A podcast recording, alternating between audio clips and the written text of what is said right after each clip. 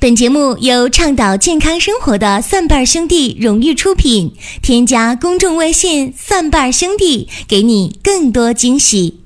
欢迎大家继续的关注收听中医小白的入门神必备，和大家讲的是今天的话题：补血药值多少？这个和大家一说呢，大家肯定会想到啊，这个补血药我们知道，呃。不就是阿胶吗？对吧？这个大家一定要知道，补血药不仅仅是阿胶啊。我们承认阿胶的补血的效果是非常好的，而且阿胶也特别的贵。但是呢，不代表说补血药就仅仅是阿胶这么一味药啊，这个绝对不是的。客观的讲啊，这个。凡是能治疗血虚症的药，都叫补血药，这个是非常呃确定的。但是并不代表说，除了阿胶之外就没别的补血药了。我给大家说几个啊，你看，呃，我们常用的当归是不是补血药啊？当归不仅能补血，它还能够活血呢。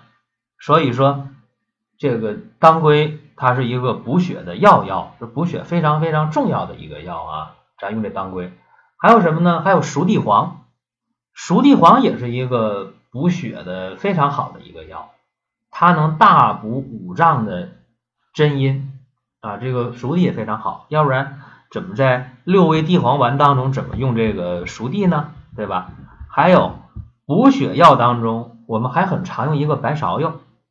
啊，尤其白芍药在应用的时候，它不仅能够敛阴止汗、柔肝止痛、平抑肝阳，而且今天用这个白芍药，它在治疗脂肪肝的时候，治疗高血脂、高血粘的时候，用这个白芍效果也非常的好。那么白芍它也是一个补血药啊。还有常见的一个何首乌，这个何首乌啊，我最开始。知道何首乌，还是从白芍圆到三味书屋啊，这是最早知道何首乌的。他后来学医之后才知道，这何首乌太应该把它利用好了。这何首乌它能够乌发益精，对这个精血亏虚啊，这个效果是非常非常不错的啊。所以补血的药，你随便就能说几个。还有龙眼肉，那么龙眼肉呢，它对这种补益的作用也是非常好的啊。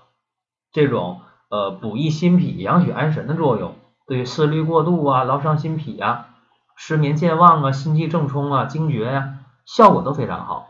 所以补血药就是常见的就能说出五六种特别常用的这些药啊，然后它们之间肯定是有区别的，一个一个给大家说。先说这个阿胶，为啥先说阿胶呢？因为阿胶的名气实在是太大了。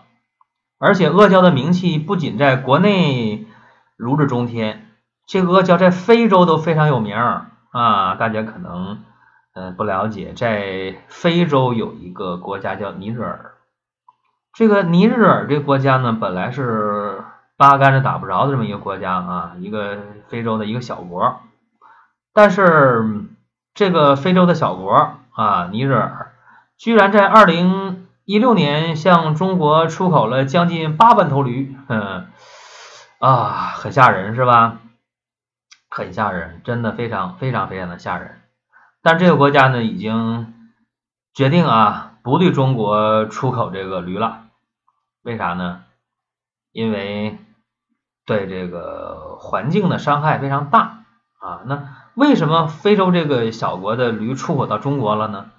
那还用说吗？中国的驴已经不够用了，是大家都包驴肉馅饺子吗？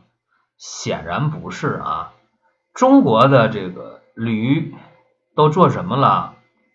都做阿胶了呗，对不对啊？我们国家记住了，就是整个的目前来讲，驴的这个消耗量非常大，大家知道。每年我们国家现在需要多少头驴去做阿胶吗？三十万头是挡不住了，真的。就熬阿胶了。九十年代的时候还敢说，哎呦，我们这个阿胶都是东阿县的，山东东阿县的这儿的这个小黑驴儿啊，小黑驴驴皮熬的这个阿胶，用什么阿井的水，还还可以讲这个什么浪溪河的水，讲这些东西。那现在在宣传上，就你这个阿胶，咱别说是东阿县谁家的阿胶啊，就你。整个东阿县的这个阿胶出产的阿胶，你都保证不了这个驴皮是黑驴还是这个黄驴还是花驴，你都保证不了，甚至你都保证不了这个驴它是中国产的还是非洲产的，这你都保证不了。就是这个阿胶的消耗量特别特别大，所以说大家得知道啊。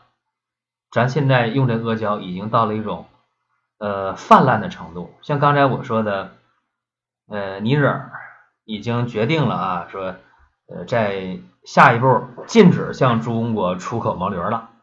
其实，在非洲还有一个国家叫布基纳法索，已经宣布禁止出口驴皮了，因为人家说这毛驴儿都不可持续发展了，都卖给你中国了，没有驴了。是现在很多的医药企业在国内各地啊建一些这个毛驴的这个自己的饲养基地啊，解决这个需求的问题。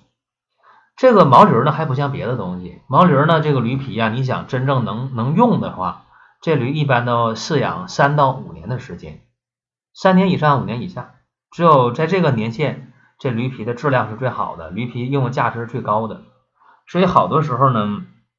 大家用这个阿胶的时候，你得知道啊，呃，来之不易啊，就是能是驴皮就行，你别保证说非得是什么这个呃黑驴皮了，是什么阿线的，你别想这个了，呃，只要是驴皮，别管是中国的啊还是非洲的都行，就怕用一些什么马皮呀、猪皮呀、驴皮呀，是用一些那个工业明胶啊给你熬的，不是这些就挺好了。那阿胶究竟它如何补的血？这个和大家说一下啊。呃，在标准的医书上说啊，说阿胶呢是滋阴润肺、呃止血的啊，是这样的一个补血的作用。那么通过现代的研究呢，就发现啊，这阿胶吃完之后呢，它能刺激你这个骨髓的造血功能，哎，所以它是能补血的。当然也有一些这个。学者就说了，说你这个吃个驴皮呀，你和吃那个猪皮的皮冻没啥区别啊，不见得有那么神的补血作用。这个就是对中药的炮制不了解啊，在这方面我得替阿胶说两句话啊，就是嗯，阿胶这个驴皮的熬制，熬制驴皮胶阿胶的过程，绝不是熬皮冻这么简单，多的我就不说了，所以它能达到这个作用啊，阿胶。在这个补血药当中，它算是首屈一指了。但是阿胶在用的时候，大家注意啊，它是呃一般是阳化冲服的，不能说熬汤药把这阿胶往里一扔，不是。那么现在用的时候，我主张怎么用呢？这阿胶啊，你给它炸成小块，或者是打成粉，用黄酒呢泡一泡，然后呢隔水炖一下，哎，这个。吃起来啊，它既少了那个腥味儿，而且呢，它的吸收会更好一些。这是阿胶啊，它补血。但是你说这个阿胶补血就谁都能用吗？啊，这个不是的啊，记住了，因为阿胶在用的时候啊，注意了，如果是呃出现一些热病伤阴了、心烦失眠了、阴虚风动了，这些人。或者是肺阴虚的燥咳，或者是出血症用还行，但是阿胶不是谁都能用啊。有些人本来就脾胃特别弱的人，这个阿胶用起来显然是不适合的啊。所以在这里呢，和大家说一下。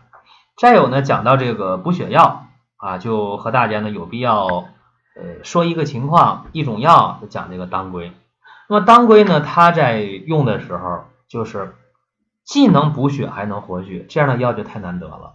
尤其是调经啊、止活血止痛啊，润肠通便呢，在妇科的血瘀症啊、痛经症啊，包括外科的跌打损伤啊，呃这些方面用这个当归呃都是非常不错的。所以当归在用的时候，它和这个阿胶的纯去补血还有区别，因为当归毕竟还能活血啊，所以这个用当归的时候要注意它活血的特点。另外就讲到这个熟地黄，熟地黄为什么要说呢？因为六味地黄丸里就有熟地，熟地干嘛呢？它是补肾阴的一个药药，大补五脏的真阴。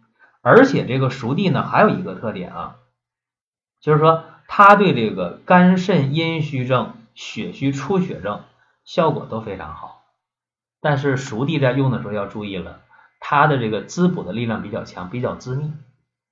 所以你用这个熟地的时候，你一旦出现呃有溏稀便了、大便不成形了，你这个熟地就要减量或者停用，因为再吃的话也就不吸收了，这个反倒呢是伤你的阳气，这个要注意。呃，还要说一个就是白芍药啊，刚才讲的白芍药，那么白芍它是在补血的时候非常有特点，它是能够增加你的这个血容量。啊，它增加血容量补血，为什么这么讲呢？就是在实际临床当中，我们发现一个现象啊，就对那些有脂肪肝的，呃，包括对那些呃有高血脂、高血粘的人，你用这个白芍药，就这一味药啊，你给它用到三十克或者五十克，就会发现啊，这个血脂、血粘很容易就降下来，脂肪肝很容易就好。所以呢，它这个增加血容量，它补血的这个效果。真的是非常不错的哈，而且白芍用起来价格又不贵，它不像那个当归呀和阿胶那么贵，所以你用起来的话呢，相对呢负担就轻，而且得心应手，这个大家要注意。还有呢，我讲一个补血药，讲个何首乌。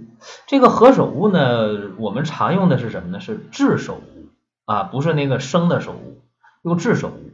炙首乌呢，它对什么样的血虚管用呢？就是精血亏虚。导致的头晕眼花呀、须发早白呀、腰膝酸软呐，出现了遗精啊、早泄呀，包括这个妇科的这个崩漏啊、带下病啊，这个效果挺好。所以这个补血药呢，就讲这么几个比较常用的，呃，大家要是能给它分开分明白了，然后有针对性的去用啊，往往都是有很大的一个收获。而且刚才讲这几个补血药。就你单独用一味药，往往也能有奇效，但是用的得对症啊。这个就是大家去听中医入门，你为什么要听？因为对你有直接的好处，而且这也是中医小白在听的过程中非常容易一听就懂，一懂呢就能用，一用就有效。当然，这个节目呢，咱们会陆续的给它播下去，大家呢可以继续的关注。好了，今天就讲这么多，下期节目再会。本节目由倡导健康生活的蒜瓣兄弟荣誉出品。添加公众微信“蒜瓣兄弟”，给你更多惊喜。